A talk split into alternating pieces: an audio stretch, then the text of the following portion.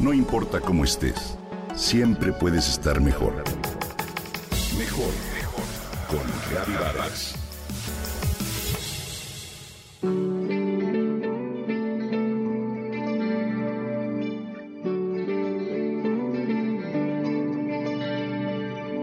Chiquita era un perro cocker spaniel que ya estaba en casa cuando yo nací, me cuenta Valentina entusiasmada.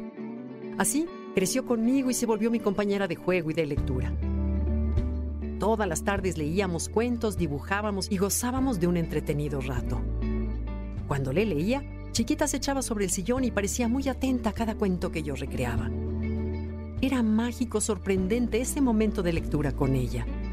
Hace ya tiempo que falleció, pero nunca he dejado de recordar mis lecturas con ella. Me cuenta Vale emocionada.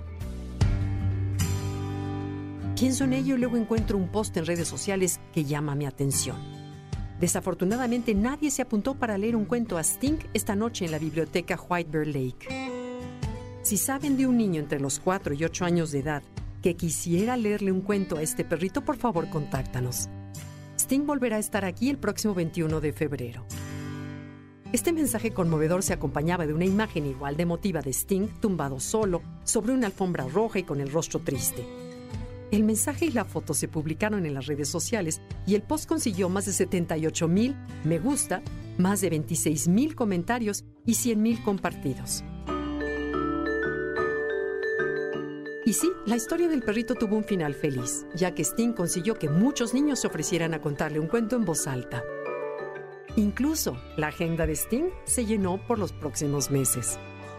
John Wellner de Minnesota fue quien ideó este mensaje como parte de una estrategia para promover la lectura.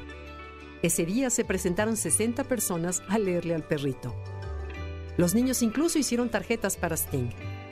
El programa se llama Patas para leer y consiste en que los niños lean en voz alta a los perros.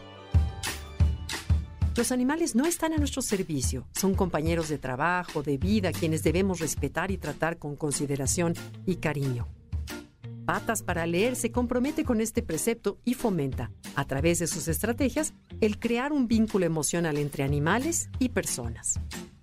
De acuerdo con varios estudios realizados por distintas universidades en Estados Unidos, los niños que leen en voz alta como parte de una terapia a perros o gatos de manera frecuente consiguen mejorar mucho su capacidad lectora, ya que los animalitos producen en ellos una sensación de seguridad.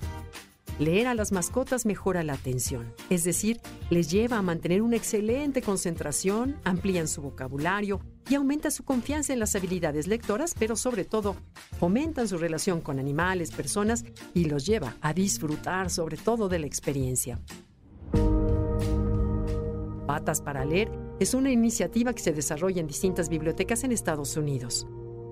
Surgió como un programa para conectar a papás, amantes de los animales y defensores de los niños con programas locales y estatales que usan gatos de refugio o perros de terapia entrenados para mejorar las habilidades de los niños.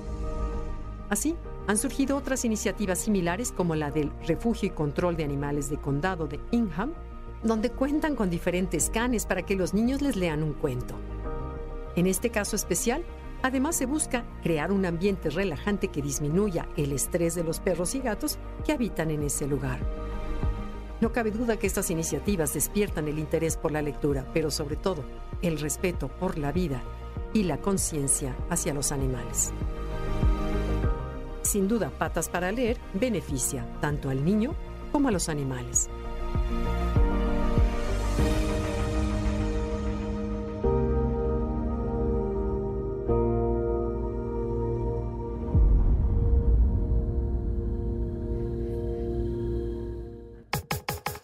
Comenta y comparte a través de Twitter. Gaby-Vargas. Gaby-Vargas. No importa cómo estés, siempre puedes estar mejor. Mejor, mejor. Con Gaby Vargas.